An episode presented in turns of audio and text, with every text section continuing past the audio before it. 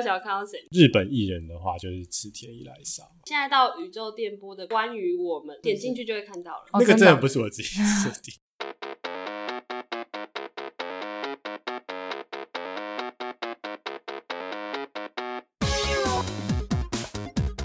你碰我可以，你碰我也可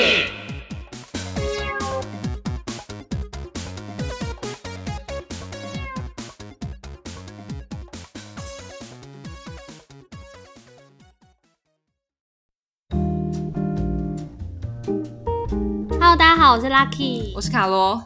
最近真的好闲哦。没错，我最近在家里都是边听音乐，然后边做做家事，哦真的是家庭主妇。我也每天都在听音乐，最近都听什么？我最近都在听广播比较多，然后我会从日本的广播啊听到一些比较新的团。最近新的有什么啊？因为我现在都只听之前喜欢的，没有在听新的。最近一个很新的团叫 Hikari no Nagani，就是在光之中，然后他们也是一个高中生乐团，我最近蛮喜欢他们的。高中生，高中生，然后曲风非常的成熟，比较 emo、比较情绪的团。所以他的歌词都会是那种像西野加奈一样那种分手，应该没办法什么的。热血校园感，你就是感觉听到他们歌就会回到校园的感觉。夏天的感觉吗？校园，我觉得比较像，你知道他们会有那种合体，你就觉得他们在合体边哦玩接球游戏的感觉。哇，就是你会感觉在歌里听到黄昏，然后听到离别，然后听到往前冲刺，所以都是算是比较等身大的一个对乐乐风这样。对，然后只有三人团体，我最近蛮喜欢他们。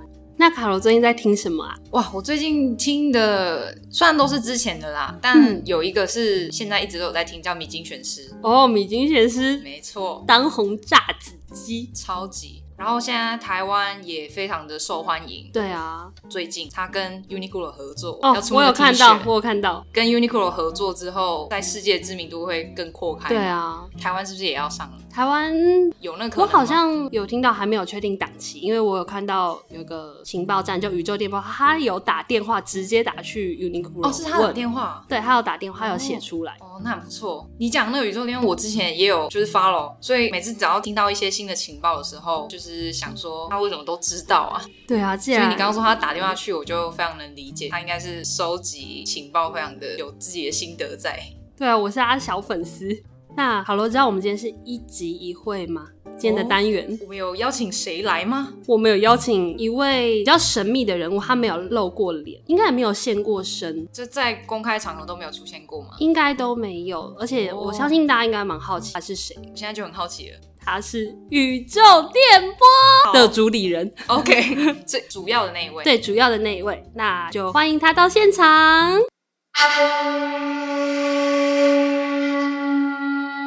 一集一会，一集过一季。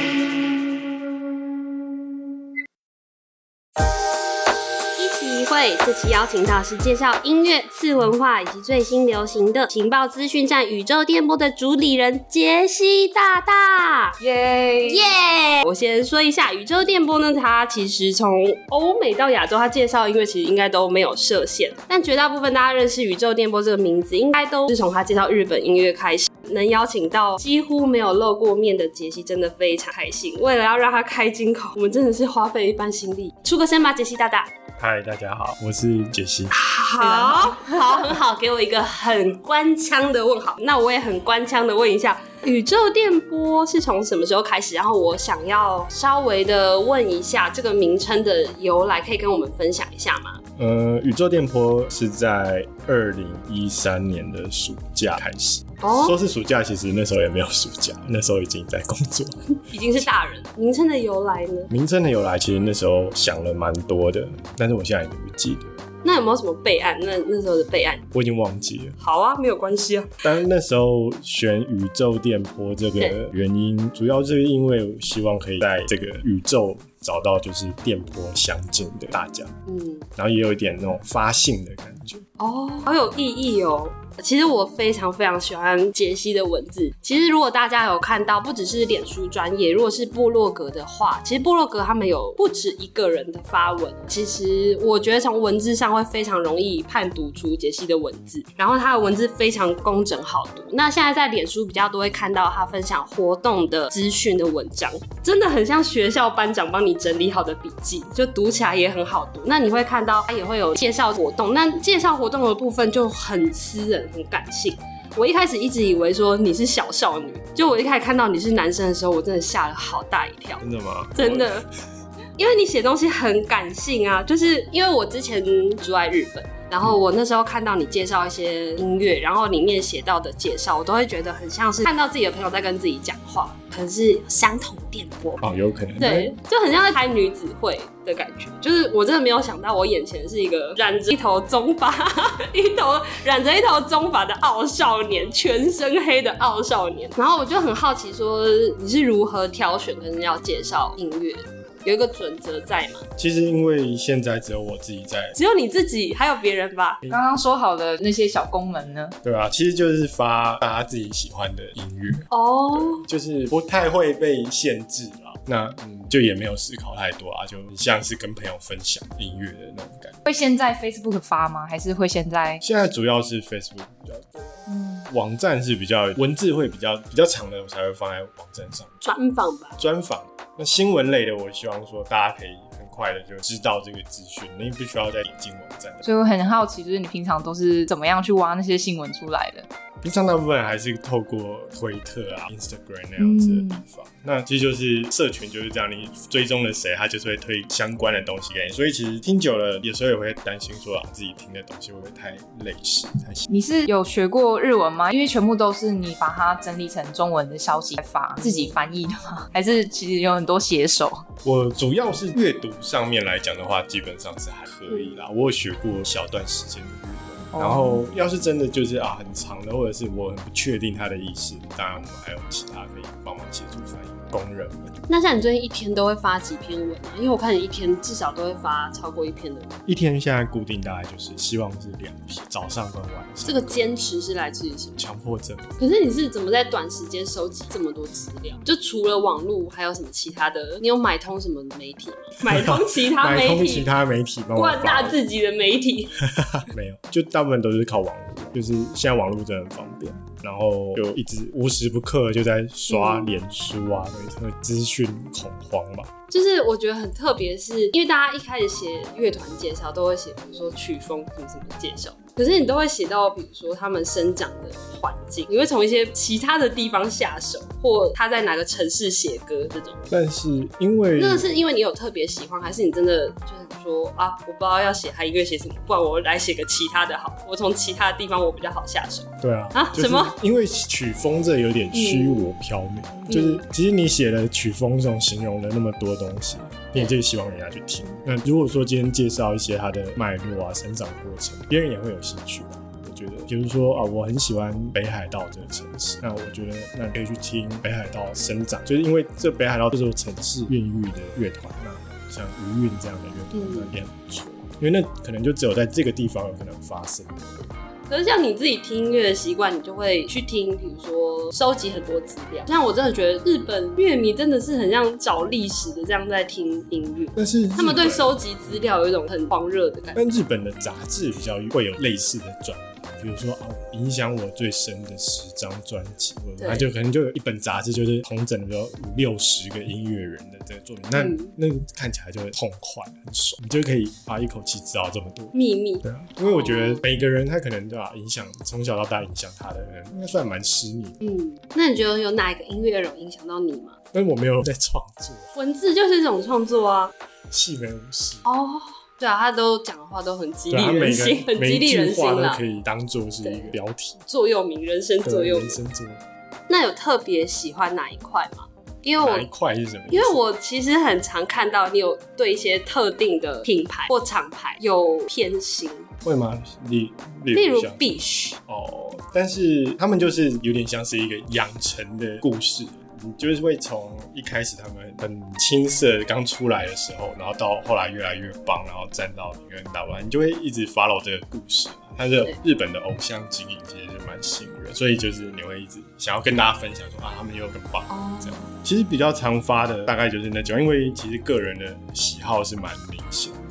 那我自己平常比较常发，就像余韵啊，余韵我也很喜欢，其实我一开始注意到宇宙电波，应该是从部落格，所以我应该算是很早期的粉丝吧。对啊，蛮蛮之前的事情了，不知道是二零一四。对，二零一四，然后那时候我刚好喜欢上 Creep Hype 就 Creep Hype 这个乐团，然后那时候有看到你们翻译乐团被前东家，然后他们擅自发了精选集的这个事件。然后我就开始关注，然后也养成了我看音乐类型部落格的起点。接下来就到脸书这样子，因为我知道你也听非常非常多西洋音乐，但难得邀请到你，就想要跟你聊一下日本。你可以说一下你一开始接触日本音乐是什么吗？我一开始接触日本音乐就是从动漫开始，比如说，比如说啊，就是像《神剑闯江湖》啊，哦，那他唱主题曲的人有哪一些？唱主题曲的那时候好像是西川贵教还有 Judy M，再来，说不出来。好，那接下来为什么会走到关注到独立乐团这一块？关注到独立乐团是比较之后的事，其实一开始还是比较偏主流，对啊。后来开始听乐团，开始听乐乐团，听乐团之后，大概是因为日剧吧。那时候想生啊，请多给我一点时间。那时候听 Lunacy，然后那时候跟他同期的还有像彩虹啊之类的。Play，之后就开始听乐团，但那时候还是比较偏视觉系。那我想问一下，因为刚刚你有讲到说，就是从动漫那边知道一些乐团，你还有没有知道一些乐团，然后也是从动漫来？其实后来像是听那个彩虹，他们就是那时候唱了《钢弹》的歌。嗯对啊哦那时候就觉得哇，好热血。其实日本很多乐团都是从动漫歌，在嗯。当时九零年代到两千年初期，对，阿吉康也是，他唱《火影忍者》，后来还有像是卡纳布也是火影忍火影者，忍者。对，有。就都很热血，歌也就可以每天一直重复循环都不会腻的那种金曲。因为我很喜欢动漫，所以我以前很多喜欢的乐团也都是从动漫来的。像最一开始喜欢上的乐团是乌巴瓦尔董，那此之后就都会一直听他的歌。但是因为我常常会把他的歌推给其他喜欢团的人听，他们就说：“哦，这个好动漫哦。”以一个乐评人的身份来讲的话，会不会觉得说：“哎，这动漫感是听得出来吗但现在台湾好像比较多人会把这种比较稍微热血一点的歌，或者是他们可能会形容的比较燃的风格的作哦品，就是归在动漫。那其实这些都还是乐团的作品，我自己是没有分的那么细了，只是说啊，我的脉络可能是都是因为动漫接触到这个乐团，那对我来讲，他们就是乐团的作品，我比较不会去分说啊，这就是动漫，这是摇滚。作品其实没有，因为其实你说这些乐团，他们多多少少他们可能也希望说自己哪一天我可以唱《海贼王》的主题曲。嗯其实对他们来讲，这是一光荣的事情。？”以前在听歌的时候，就算你只是听一般乐团，听到后面就会发现，哎，其实他有帮日剧唱过歌，或者是有帮一些动画唱过歌，嗯，所以其实也是一个扩散的流行嘛。应该算是他们就文化的一环节。所以对他们来讲，他们可能也没有分的那么细，说动漫或者应该还是有分啦。但是对他们来讲，这就是很自然的东西。钢弹可能就是我从小长大的东西。在台湾可能会觉得说，啊，日本啊、美国，它可能又在细分动漫，然后特色片或什么。那对 Glay 你有什么比较特别的回忆吗？格雷啊，格雷之前来台湾的时候蛮疯狂的，就是有去排夜排满。是有去堵他们呢、格雷那次跟朋友有他们庆功宴的餐厅，为什么你找不到啊？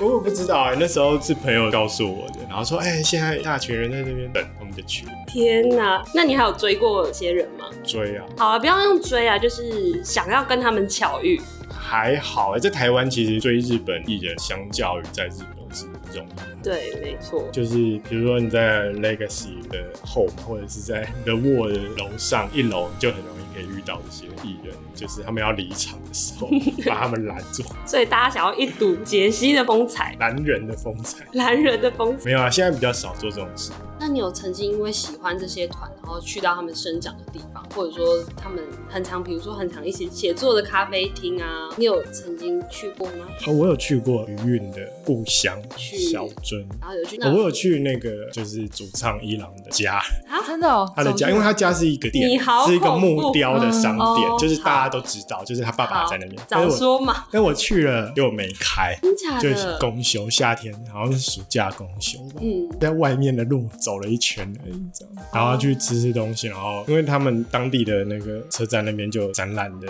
空间，里面有摆一些鱼云的东西。然后像之前有去过那个 Hide，嗯。就是他的那个城市很虚鹤，然后去吃他就是以前喜欢吃的中华洞，中华洞。洞冻饭，那个洞饭，嗯。就是一个很老的店，也算是蛮疯狂的。真的是蛮疯狂的。那你之前去尾道呢？我记得你是不是有分享过你去尾道的？对我之前去尾道，那是为了 perfume 吗？没有，就是刚好去，但是因为他们有帮尾道做一系列的宣传，所以我有去他们拍照的地方，很推荐的那个广岛烧的店。因为我看到发文，其实我印象很深刻，想说天哪，居然为了 perfume 跑到尾道去吗？因为现在去日本其实很方便，平常都是去东京啊，或者是大阪这些城市，那就难得有机会去广岛，就想说去看看。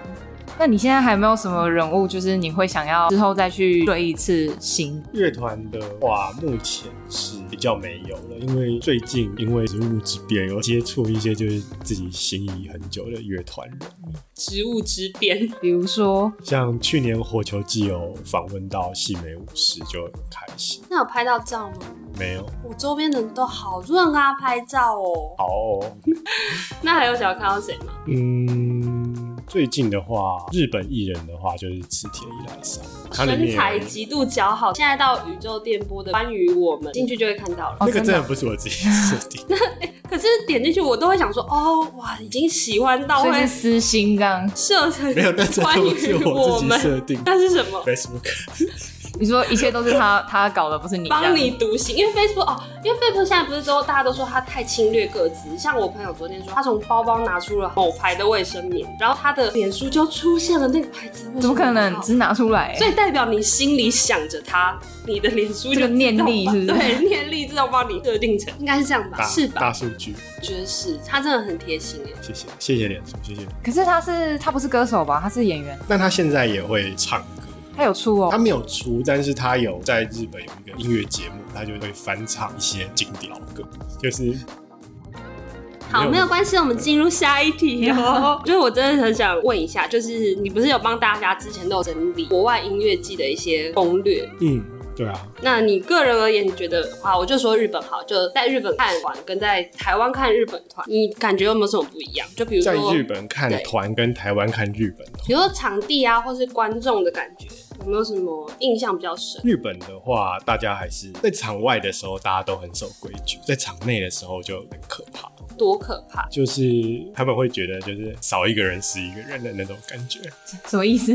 就是会哦架拐子吗架拐子啊，或者是把你往后拉啊之类的，很恐怖。那但是在台湾的话，就是大家都蛮客气的，加上我觉得，因为日本音乐界还是蛮多人喝蛮醉，对啊，就你说基本上会先拿一罐啤酒喝完，然后再进场吗？应该会一直在里面应该会一直在。里面一直喝。如果是音乐季的话，如果是专场，可能就只有喝一杯饮料，那可能就是喝一杯酒，应该就还好。以日本的酒量应该是还好，但音乐季大家都还都真的会喝满醉。因为我其实真的要说的话，我只有参加过演唱会，很少参加音乐季。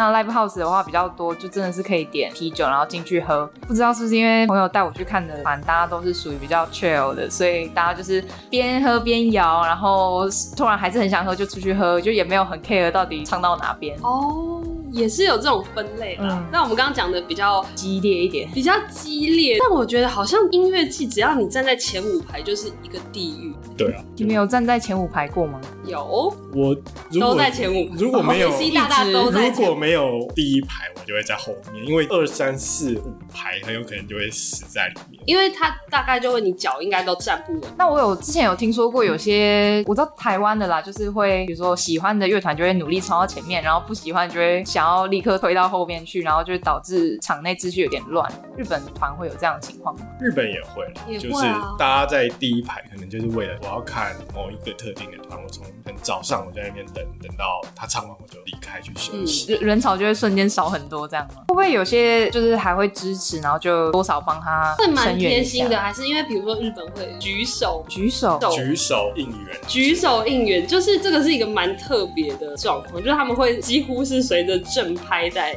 嗯举手应援。那如果是他们不喜欢的，也许是没有兴趣的团，如果是在音乐季，比如他现在要听的是目标是下两团，嗯那他已经等在那边，他可能副歌很哦，我至少听过这首歌，我就举个手起来应援一下。哦，你会应援吗？我会啊，会啊，会啊。当然，在日本就是要入境。那在台湾？呢？在台湾的话，其实有时候这样会不会得得罪很多人啊？你该不会出去喝酒吧？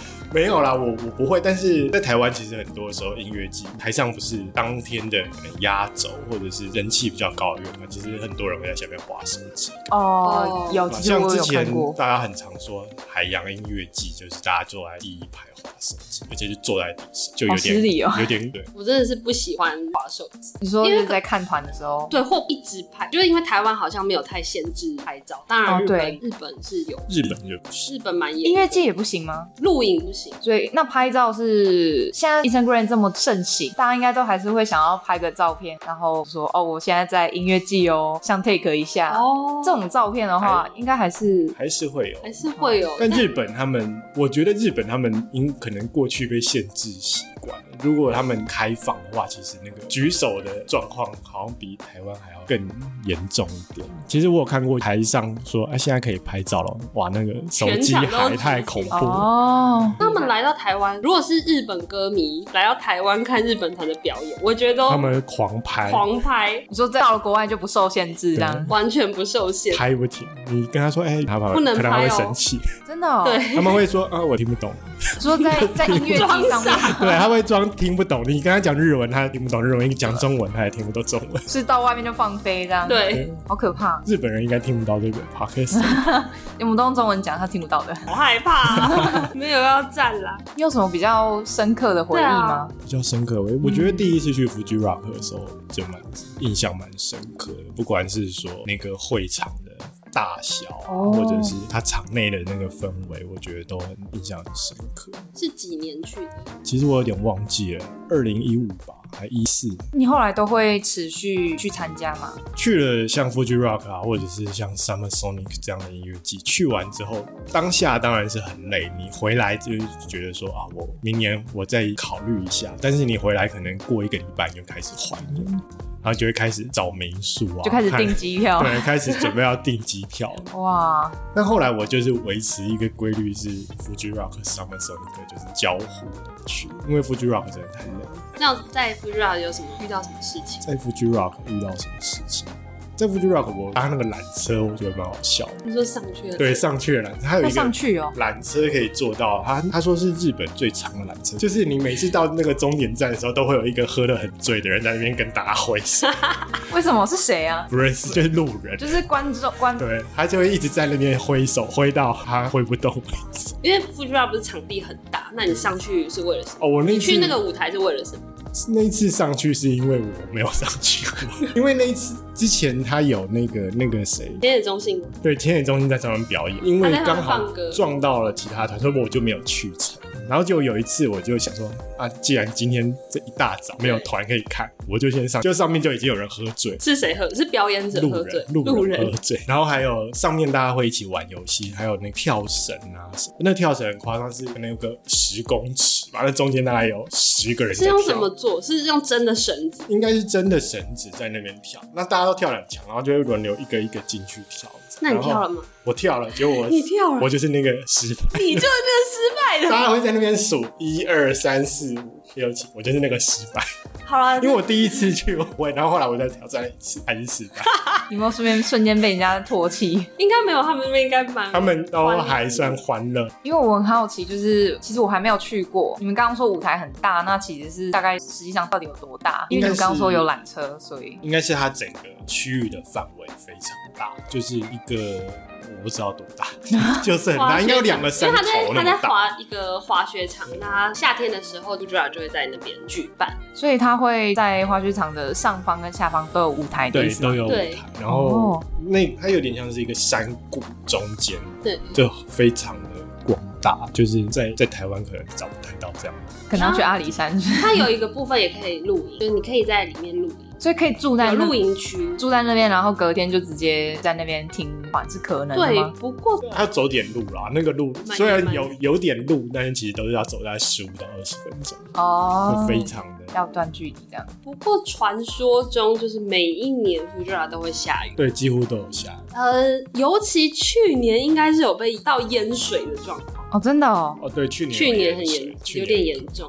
那你们通常看演唱会看到回去的时候要怎么办？回程的时候，新干线新干线，你就直接搭新干线回。Fujiwara 应该只能，如果是外国人的话如除非你自驾，不然就真的新干线。哦唯一的交通方式应该是新干线。不然就是跟团，跟团它就跟团巴还有巴士有跟团的吗？台湾有旅行社有开团，然后就是在那之前就会说，啊，这边有开那个 Fujiwara 的团，可对有以一起的，好酷哦。很方便。那你在台湾的话，有参加过哪些音乐季？嗯，主要的就是野台啊、大港，嗯大港明年有就有大港就会回来。对啊，好期待哦。真的但你上次有去浪人，对我前可以分享这个月去浪人，这次去我觉得就是很明显感受到那世代的隔阂。怎么说？就是我真的老了，现在在音乐季大部分的人都蛮年轻，是指就是听众吗？听众都很年轻，就是你会觉得是一个新的时代。台上的乐团也都是跟十年前是几乎是不一样。当然，这次还是有很多经典的老团复活，像是树啊、哦。幻指那种，就是以前在野台会很怀念的团，不过我真的很久没有看表演对，吧？所以这次《浪人季》一公布之后，我就决定要去，就很希望可以再去音乐季体验一下那个气氛。可是日本现在真的像最近那个 Super Sonic 也取消了，哦，对啊，但是日本最近有办了几场音乐节，在大嗯，然后就是也是五六千人，其实蛮厉害。因为我真的觉得疫情就除了对全球影响非常大以外，我觉得对音乐产业很有很大影响。然后尤其我觉得日本，因为日本一开始被传出有确诊的人是他有去看表演，比如说工藤官九郎也是去看了表演，他是去看表演，啊、他不是在那，就是他去，他前一天去看了表演，然后当然那个表演的乐团也有人去。哦那这个对就日本普遍的民众对 live house 的印象，其实就会有点像被黑化吧，加上一些新闻报道的渲染。然后不过我觉得像日本他们在拯救 live house 独立电影，比如说募款啊，或他们让很多演唱会很迅速的改成直播模式，然后网络商店的这样快速形成。跟杰西大家请教一下，你觉得这次疫情对日本音乐产业的影响？我觉得这次其实对日本的音乐产业来讲，不见得说一定是只有负面的影响啊。因为其实像他们非常快，其实从大概四月、五月开始就开始在做直播了。其实跟台湾这边相比的话，其实台湾反应算是比较慢，而且台湾相对来讲比较没有受到那么大的影响。对对啊，但是会变成说，现在开始他们是在思考说，怎么样去做出直播才能够呈现的内容。嗯那我觉得，其实对过去大家对日本刻板的印象就是啊，他们死板啊，然后不太爱用网络嗯的那个印象，好像在这一年被打破。很多像刚刚提到网络商店啊、直播售票啊，然后平台就一个一个出来。其实，在这一年，我花在日本乐团的钱，可能比起过去都还要再多。哦，真的耶，还有年费、年费吗？我会，会费对，还有会会费费，缴一些保护费之类的。保护因为比如说日本在经营厂牌这一块，比如说我刚刚讲的 Beach，Beach 嗯，他们也是有个厂牌叫哇，哇，就是他们家的厂牌应该其实大家就是花了非常多费用，对，因为他们的会费相对来讲也比较贵一点。对，然后比如说，The Nice Apollo 就是一个朋克的品牌，我觉得像日本这种独立厂牌，像他们家很特别，是不上串流，所以你真的就必须一定要买实体，一定要支持这样。对，一定要就如果你想要支持他或想要听歌，其实几乎都是要买实体唱片。我也知道，其实大家用很久以前就一直在跟日本的独立唱片行或是厂牌买买 CD，CD 远方从远方寄来的包裹。就是因为他们其实有点类似，像他们的唱片行就变得有点像是选物嘛，选物店那种概念。同样唱片行的主理人，他会去挑选他们喜欢的类型、喜欢的音乐，会变成这个商店的特色。然后就像我买了 A 团，他可能会顺便推荐你 B、C、D，你就一口气就买了很多，可能你你听都没听过的乐团，然后他们可能都正在日本的独立音乐圈是正开始要起步的，那这上面就可以享受那种挖宝的感觉。其实这是在台湾，我觉得现在比较缺少的部分。但台湾也有蛮多独立厂牌的，对，现在慢慢开始。现在开始慢慢越来越多厂牌，其实这是好事啦，而且可以给这些独立乐团更多的支持，然后把过去的经验带给他们，我觉得。那你有关注哪一些厂牌？台湾的厂牌？嗯，台湾厂牌现在当然就像是大浪漫，大浪漫从最一开始在乐见下的时候，其实就在那边听到很多很棒的乐团，然后就是过去都没有想过说，哎、有可能会来台湾的乐团都被他们请来，就很感动。然后还有像是空气脑，空气脑的话主要是台湾那他们过去有带来一些日本乐团，像 Yogi n u 就很棒最近还有像火气啊，对啊，灭火器他们做的这个厂牌，其实也是请了很多朋克团过来，我觉得就有点圆梦的感觉。而且你现在在我眼前就是穿着 Decca Joyce 的 T 恤，对，因为等一下要去看 Decca 的表现。好感动哦。其实很多人把我定位在就是日本音乐啊，其实我也是很常听台湾团，希望。你也有听韩国团啦，就是你真的有听蛮多国家的团。但是韩国团我因为我懂韩文，其实我不知道该怎么样入门。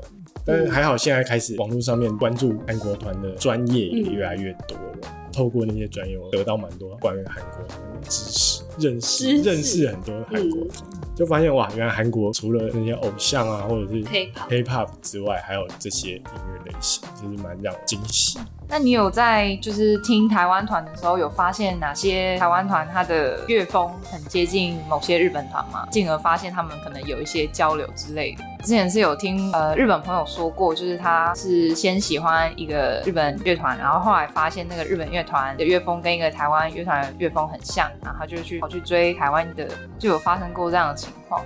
所以好奇你有没有类似的经验？像最近像格斯塔少女，他们就音乐是很明显有受到日本乐团的影响。嗯，那还有像是谁呢我觉得 DSPS 有吧，？DSPS 也有，就是应该算是两千年之后 Guitar Pop 影响。因为我身边有些朋友他都会听台湾团，把就是喜欢的歌介绍给他们，然后就会特别去讲说，哎、为什么他们 tempo 这么快啊，或者是唱的方式这么不一样，然后一听就会觉得，哦，这就是日本的歌。你有觉得说怎么样听会有一个只有日本才会有的风格在吗？日本的歌啊，像我一开始听日本的乐团，我觉得很吸引我，就是他们的贝斯。他们贝斯跟台湾的音乐，或者甚至美国的音乐是很不一样，是比较花俏一点，对比较、哦对比较有旋律的。所以说我一开始很喜欢日本乐团，其实我都喜欢的是都是贝斯。还有鼓手，鼓手一小时候听不太懂，小时候就是 嘣嘣嘣嘣嘣，长大了就比较了解啊这个鼓手的魅力。嗯对，鼓手是真的很有魅力。其实我就很喜欢节奏组，就跟一般人比较不一样，有哪些乐团你觉得它的节奏还不错？节奏还不错的。海豚心情应该算是槟榔的那个，对节奏组跳脱出来对，节奏活活跳跳的，所以他们的音乐应该在日本也会很容易被日本乐迷接受。像日本也有蛮多乐团，也蛮喜欢海豚刑警，所以在有些访问也会提到台湾乐团哦。我很喜欢一个台湾乐团叫海豚刑警哦。海豚刑警一开始的名字也是伊鲁卡普里斯，就是没有任何意思，只是觉得这个日文念起来很顺，所以叫海豚刑警。是哦，他们跟日本也有点算有点渊源。然后比如说像刚讲的节奏组，因为现在海豚刑警的贝斯手也在 DSPS 这个台湾乐团里面，就他加入也是把节奏组这个拉过去的。往上推到最前面。可是我觉得这两年，不觉得日本真的很多新生代的奇才吗？对啊，现在有很多很年轻的人，十几岁就在做就很多已经是国高中、国国小，嗯比如说岐山长子，就是从国小再开始创作。就是我真的是因为我的我现在对日本新一代的创作人的想法，就是我觉得他们就是全部都是外星人，然后他们就是会半夜在顶楼，然后彼此握彼此的手，然后就会有宇宙传来把他们接走的这种印象。我觉得他们的不管是音乐的 sense，或是对创作素材的想法，我都觉得非常的令人意想不到。对啊，而且都是只有日本才有的声音神奇。那你有什么推荐的人吗？最近最近啊，像是妈姆 M O N 的吗？M O M，或者是像是 Mega 新怎么都是我喜欢的呢？因为你都看做点播嘛。你没你没有介绍妈姆哦，我先我先谴责你哦。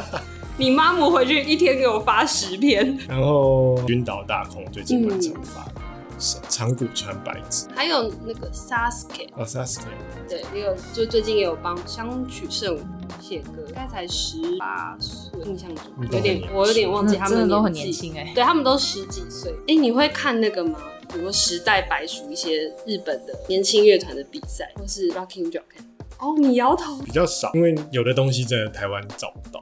但我很推荐大家去 YouTube 可以搜寻一下我刚刚讲的时代百书或是 RO 六九的比赛，就是他们会有青少年的乐团比赛，我觉得会挖到很多宝。但那都是线上看得到的吗？线上看得到，YouTube 都看得到。只是当然他们甄选团就非常的多，你可能就要慢慢的听，可能才会听到一些比较对自己口味的。其实我有朋友跟我说，就是他觉得 K-pop 是世界流行，但是 J-pop 是只有日本在流行。你们觉得有同意吗？但是 K-pop 它的他们可能从这个团体或者是这个歌手，从最初的企划，可能就是打算把它推向全世界。他们是用一个全世界的概念在包装这个嗯艺人，这点就蛮厉害的。但日本，我觉得他们即便到现在，他们可能还是没有意识到，他们是可以有能力去踏出日本这一块。对他们来讲，他们还是会习惯说啊，我去国外，我要用英文，我要用其他地方的语言。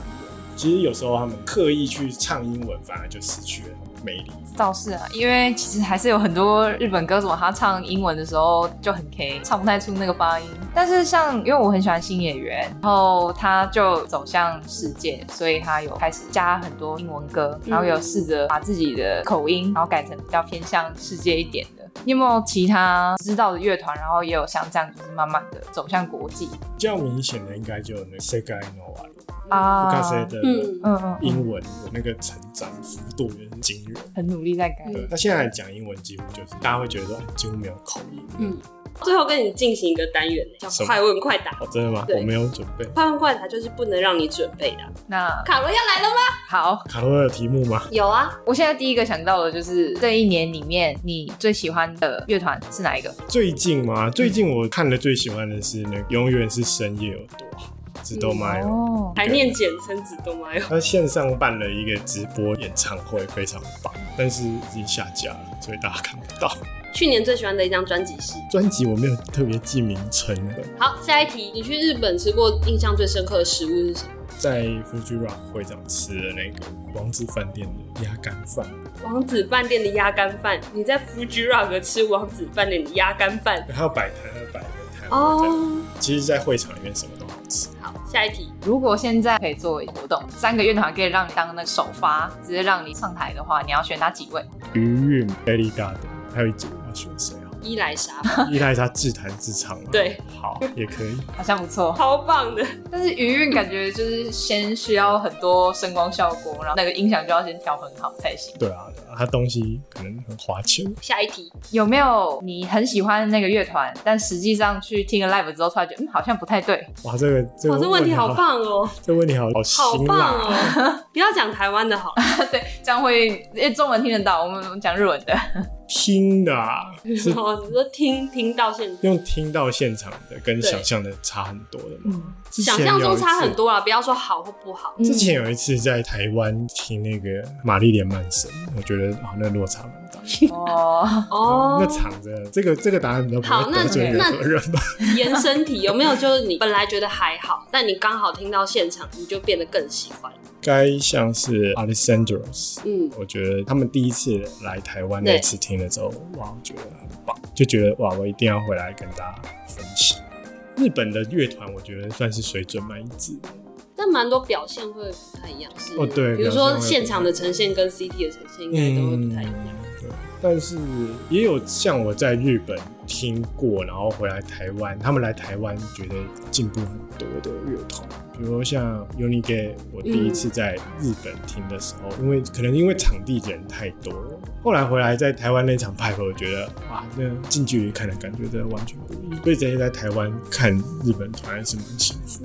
那像 U Unigay 就是比如说是女子乐团，所以讲到底你还是最喜欢妹子。男生的我也喜欢蛮多啊，像杨平啊，川上洋平川上洋平啊，山口一郎、细美武士都蛮喜欢的。妹子我喜欢的是氛围啊，那个粉红色的氛围。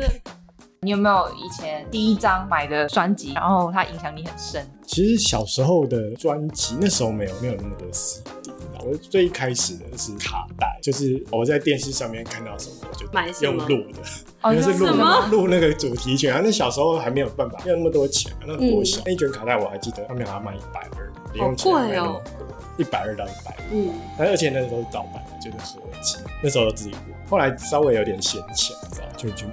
第一张日本唱片是什么第一张日本唱片应该是彩是正版吗？正版的正版。对啊，我先说，因为我我那个年代，我们算同个年代吧，嗯，就是那时候唱片行会卖一些很像他们自己做的 CD，但是它是它是盗版，彩虹是买正版，比如合集什么日剧合集啊这种，那个就是盗版吗？对那是盗版。那是盗版，哦，真的哦。对，后来我买过格雷的，但那是盗版的，那时候台湾还没有。那时候盗版，格雷有一张那个 However，嗯就是很经典的那张，是蓝色的壳，对，盗版的也做蓝色的壳，真的是不知就做的者无罪吧？一模一样，你就觉得哇，好棒！那时候小时候你不知道说 CD 壳还可以有颜色，那你后来有再买一张正版？哦，有啊有啊，后来开始乱花钱，因为那时候住士林，其实还蛮多唱片行。很多人都说现在只剩下日本人还会买 CD 跟唱片，对啊，现在对大家来讲，买 CD、买唱片可能比较像是一个收藏的概念，所以大家都买黑胶啊什么的。日本 CD 应该还是因为有特别，有送东西之类的，嗯，会大家还有出回盘啊，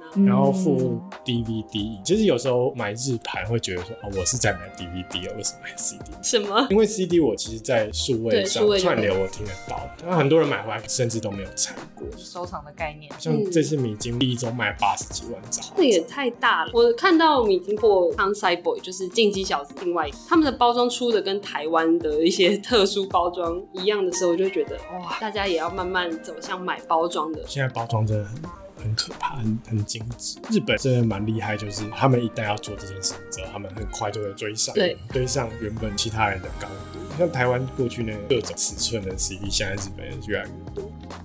看过这么多表演，参加过这么多活动，未来会想要自己主办活动吗？呃，目前是有在做这样的规划，但是时间什么的还不确定。嗯，就是希望说宇宙电波未来还是可以，除了带给大家这些资讯之外，可以把现场也带到大家的面前，好感动，我先鼻酸一波。大概是这样。然后如果可能的话，当然是希望说可以朝向厂牌的这个方向前进。所以工厂的那些人都会动起来。对他们可能就是 loading 会变走，工作 loading 会支持。好，那我可以最后再偷偷问一个小问题吗？你有没有算过你花了多少钱？比如说去看表演，得要国外去看表演，然后或是买 CD，你有算过花了多少钱吗？没有真的认真去算过，但是大概一个月会花到，就是会有三分之一或四分之一的钱在上面。你说薪水吗？对所以宇宙电波是不足以为生的，宇宙电波没有没有赚到任何钱。所以你还其实还有别的工作在支撑。对，那聊了这么多有趣的事情，那最后有没有什么要跟你的粉丝还有我们的听众说的呢？